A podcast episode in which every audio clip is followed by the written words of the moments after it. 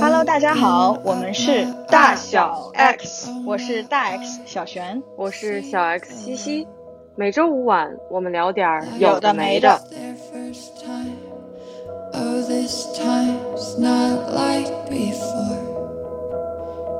这样，我们开场要不要用每一期的那个开头啊？可以啊，可以啊，再来一次病号版是吧？头疼版。呃，可以可以，来头疼版的开场。Hello，大家好，我们是大小 X，我是大 X 小璇，我是小 X 西西。每周五晚，我们聊点儿有的没的。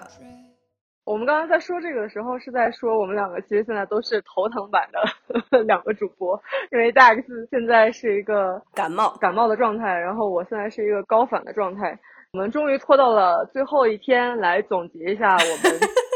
这一年以及展望一下未来，我觉得这是优良传统一样。对对，其实我回去听了我们去年年终总结的那那一期节目，我们也是在这个节骨眼上录的。我的三十号，你的三十一号，我们的拖延症真是一如既往，过了一年没有任何改善。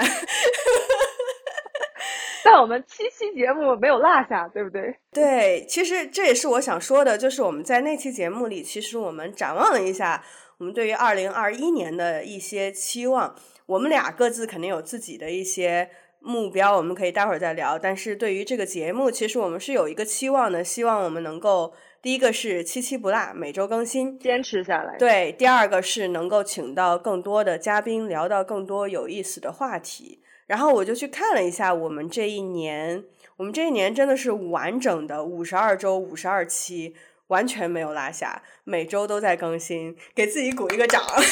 鼓掌鼓掌鼓掌！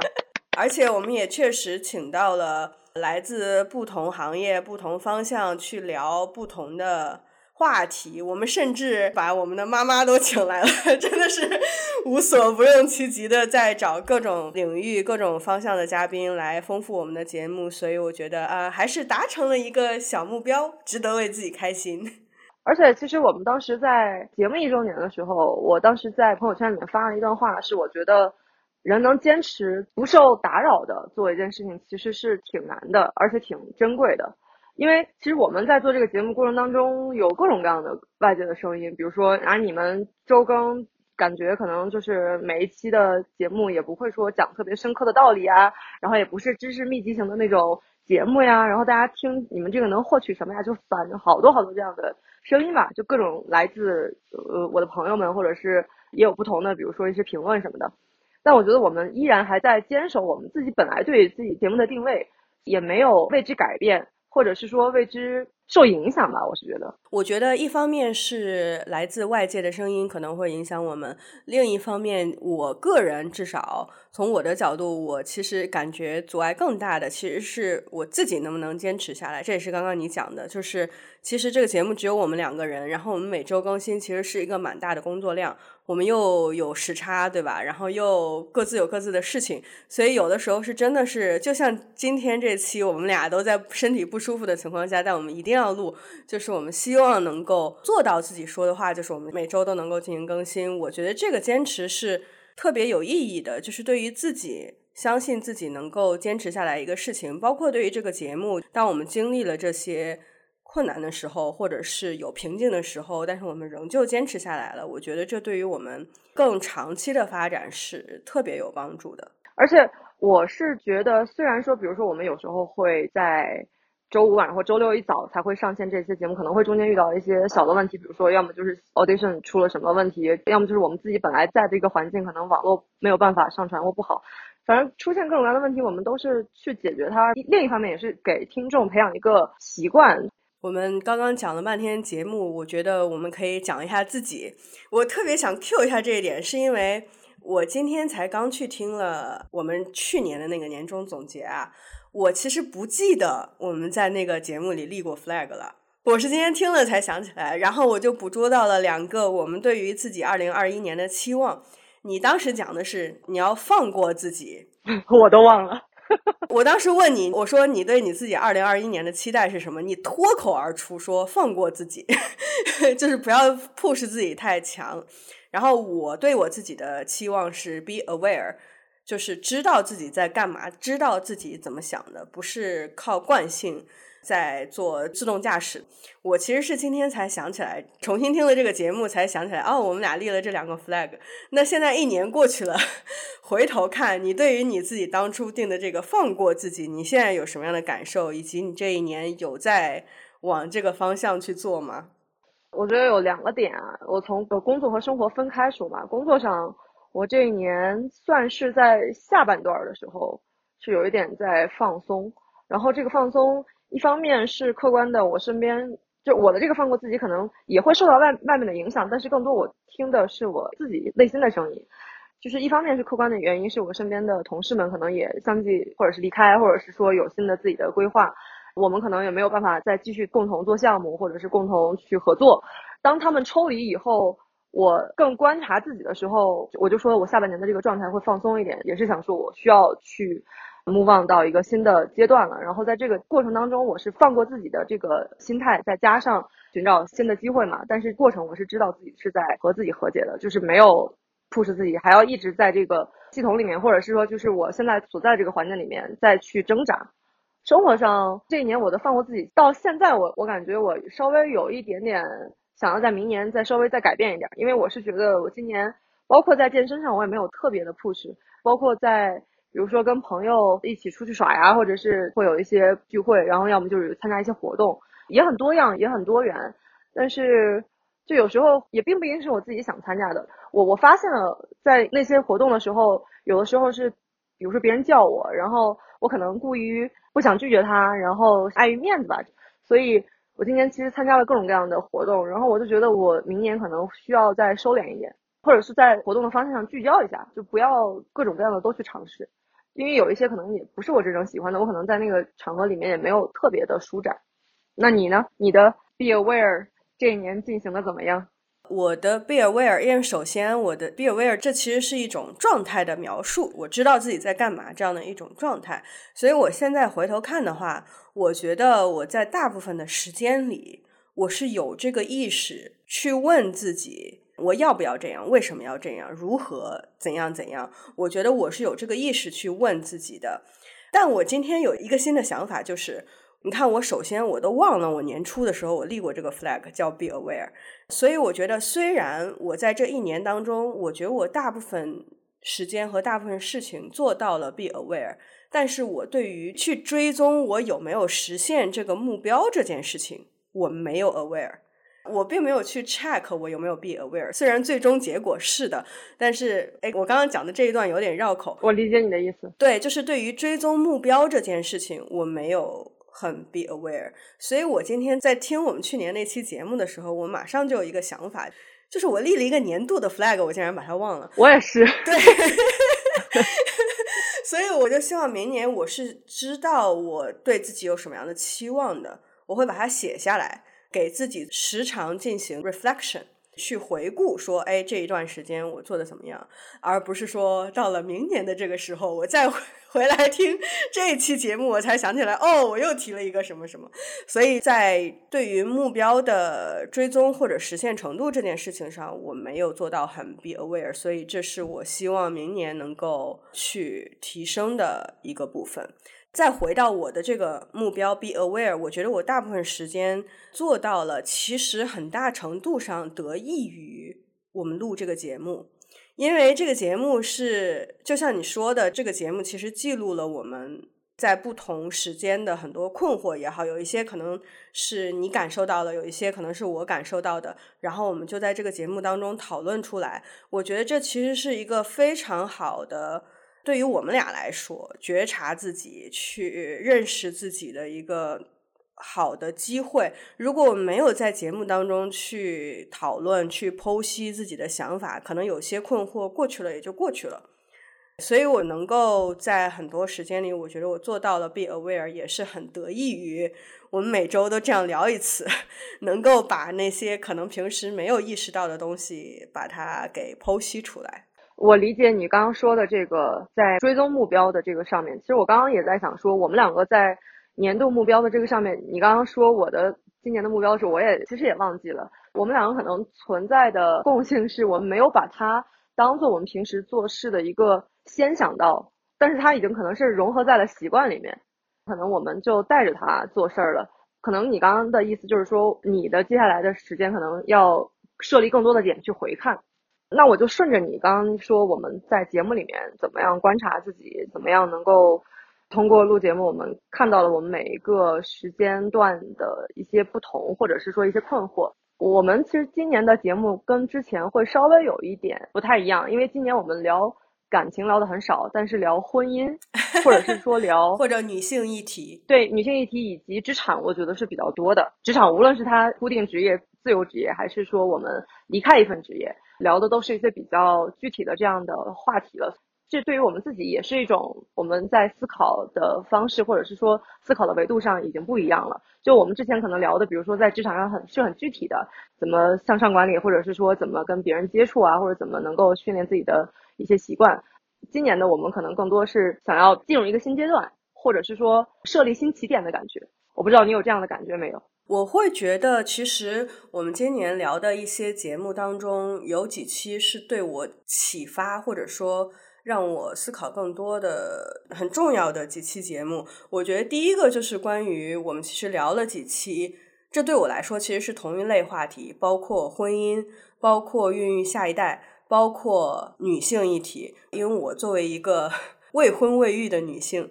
我觉得这其实这些话题给我带来的感受是一样的，就是我对于下一个人生阶段到底是怎么想的。因为从这个世俗的眼光来看，我接下来就应该进入结婚生子的，至少应该去想这些事情了。我其实一直在这些事情上是有困惑的。我并不是想的很清楚的，就是我一定要或者一定不要，我是有纠结、有犹豫、有想要的地方、有不想要的地方。通过这几期节目，我觉得我把我自己内心看得更清楚了。就比如说，我对于婚姻是一个什么态度？对于下一代是什么态度？我对于我作为一个女性。在家庭中是一个什么地位，在社会上是一个什么地位，我都看得更清楚了。这个方面是我受启发最多的，就是关于什么想要，什么不想要，什么东西对我来说是最重要的。在这一年录节目的过程当中，我想的最多的，还有一个方面，也是你刚刚讲的职场。对我启发最大的是，我们上一次聊职场就是辞职的那个，对，请了艾菲和思聪的那一期节目，我觉得其实是给了我很多启发的，因为。尤其是艾菲和思聪选择这条道路，是我之前其实没有考虑过自己会走的。但是他们分享的想法以及已经发生的一些体验，我觉得给了我很多新的启发，也引发了我的思考。所以，其实我在想，我对于明年的期望的时候，我也有一条，就是我希望能够去再花一些时间去看清楚我在工作发展上还有哪些可能性。我一直觉得我现在这个路径就蛮好的，我至今也觉得它是一个很好的路径，但这不代表说没有别的可能性，因为我的人生就是想要去探索更多嘛，所以不要及早的就给自己封死，说啊，我这条路已经挺好了，那我就不去看别的路了。这是对我很大的一个启发吧，尤其正好是我现在的工作，大概在明年，我觉得能够到一个。新的阶段，一个比较稳定的，知道自己在公司是一个什么位置，能够产生什么样的价值，未来是怎么发展的，大概能看得更清楚。所以我希望到时候我也能够看清楚自己有没有一些其他的可能性。想要讨论一下今年的变和不变，我可以先分享啊，觉得我今年的变化一部分来源于我今年结识了很多比自己优秀很多的人。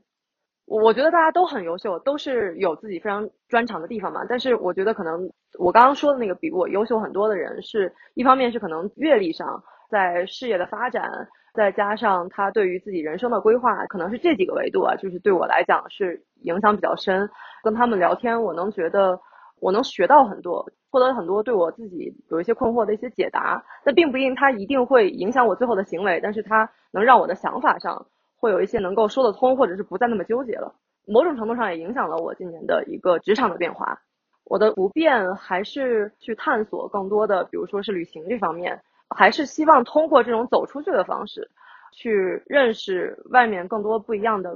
比如说别人不一样的生活，然后别人对于金钱的看法，或者对于工作的看法，然后对于家庭的看法，或者是对于整个生活节奏的看法。我想分享一下，就是这两天我在西藏的一些感受啊。对我自己来讲，一个最大的感受是，我在北京很久很久没有在街头走路的时候，别人跟我对视过了。可能比较明显的是，因为现在大家都戴着口罩嘛，那面部可能只能看到两只眼睛。但是在北京呢，因为大家节奏比较快，然后可能就是都是拿着手机，要么就是可能在跟同伴说话呀，反正就比较繁忙的一个感觉，就是比较急匆匆的一个感觉。我说的这个看着，可能更多的角度在于注视。我在西藏这几天的感受是，他们会非常热切的目光注视你，不是那种有一种看游客的感觉，他就是非常真挚的那种很干净的眼神，然后是看着你。但是他们也都很少去玩手机或者怎么样，就是他们整个人的状态是非常的，他会看到你微笑，看到你的时候，他至少是一个眼睛里发着光的一个状态。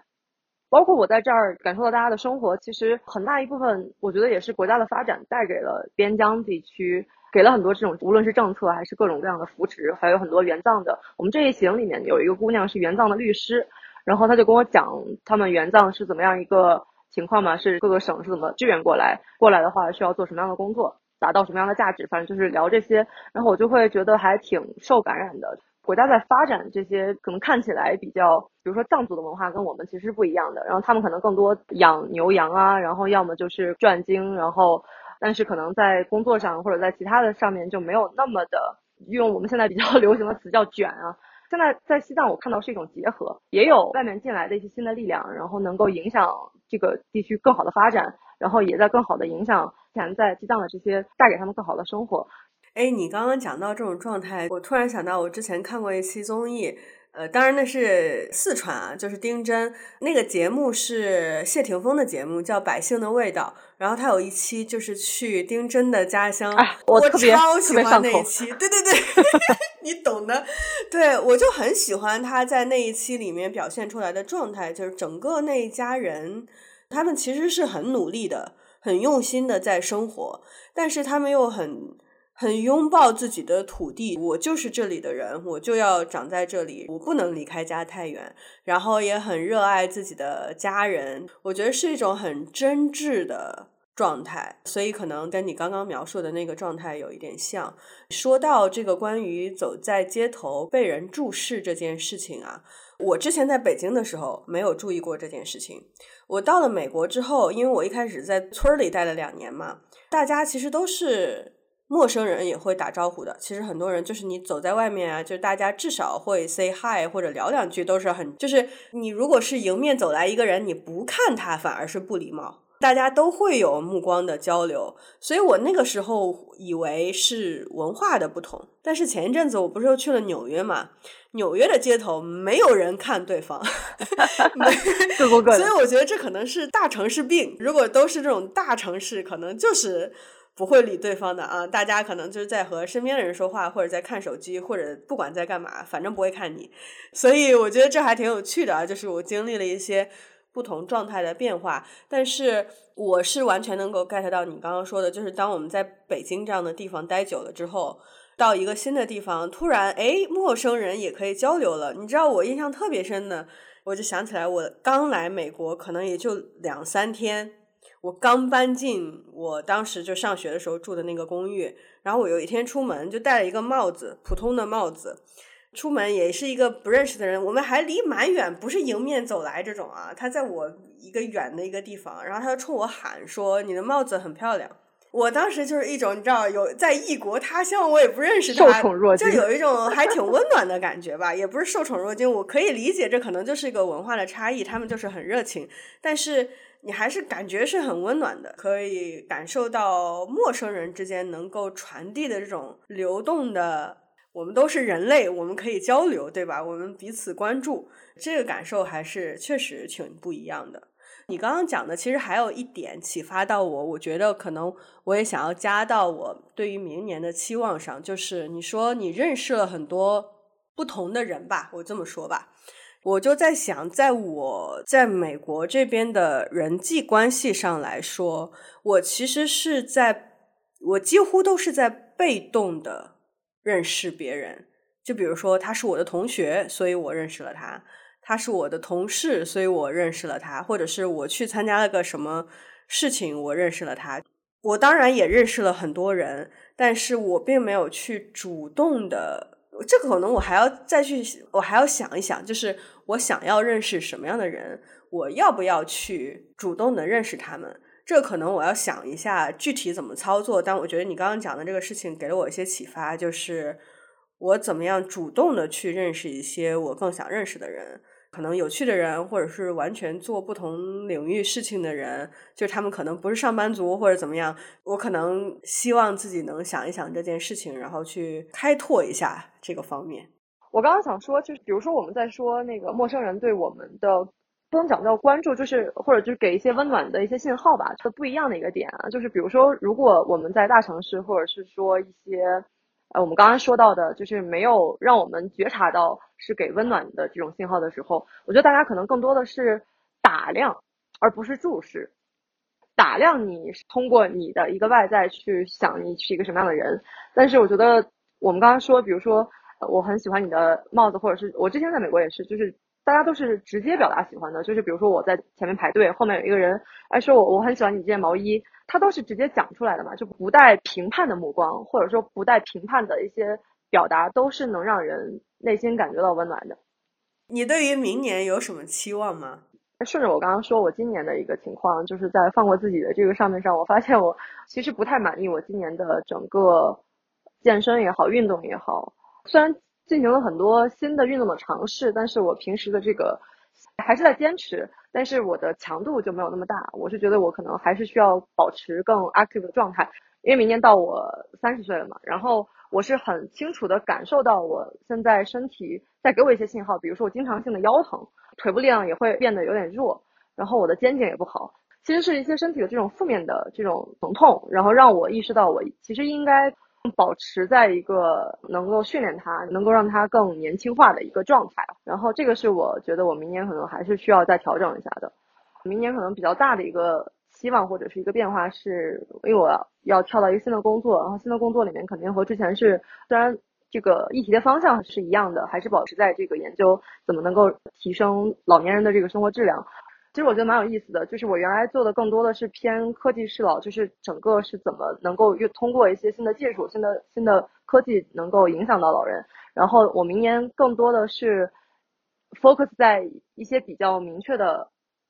群体，就是阿尔茨海默，也关注过，但是关注的不多。然后我觉得我明年可能会在这个方向会多了解一些，然后可能也想做一些事情出来。你呢？我其实刚刚讲了一部分了，对于明年的期望，一个是我希望自己追踪目标能更明确一些，然后另一个是我希望多花一点时间探索一下工作上还有没有其他的可能性，这是两点。然后其实第三点和你刚刚讲的有一点相似，就是。我先不把 flag 说死，身体对是吧？我可能也是关于身体。对对对，我可能也要开始健身了。这件事情的起因是我前段时间不是去冲浪，冲浪那个课上到后半截的时候，我都已经感觉我整个人都要废了。我的体能比较差，我觉得这是一个核心，就是我的身体的耐力比较差。包括我之前去 hiking 的时候，爬爬山。我就要爬一阵儿，就要歇一阵儿；爬一阵儿，就要歇一阵儿。我其实并没有感觉到像你说的，比如说身体会给一些负面的信号。我其实没什么感觉，可能也是因为我不敏感。但是我很明确的感受到了我体能不够。所以当我想要去探索一些新的玩法，比如说冲浪啊。包括潜水也好累哦，然后滑雪呀等等这些我喜欢的这种类别，我虽然不喜欢运动，但是我喜欢这类活动。那为了能够支撑我自己去完成这些，我需要加强体能，所以可能这是我的一个小目标吧，就是我希望能够把体能提上去，这样才能够支持我去探索更多的地方，去参与更有趣的活动。对你刚刚说到这个，我跟你讲，我还想到我今年的一个变化，就是很多的。比如说我约朋友聊天儿，然后现在有时候对我们都不约咖啡，然后约在无聊的地方 养生局摁脚。对，真的，今天我我觉得我很多时候的娱乐活动就是摁脚和做 SPA，就是养生局。那就祝我们明年都身体健康，吃嘛嘛香。祝大家，祝大家新年快乐，身体健康，万事如意，吃嘛嘛香。感觉拜年的词儿都出来了。再次祝大家新年快乐。对然后也在新的一年多听我们的节目然后也希望我们能够跟着大家一起成长。开开心心的成长对吧？说得好。那我们这期先这样了大家新年快乐跨年开心。下期再见。So can breathe so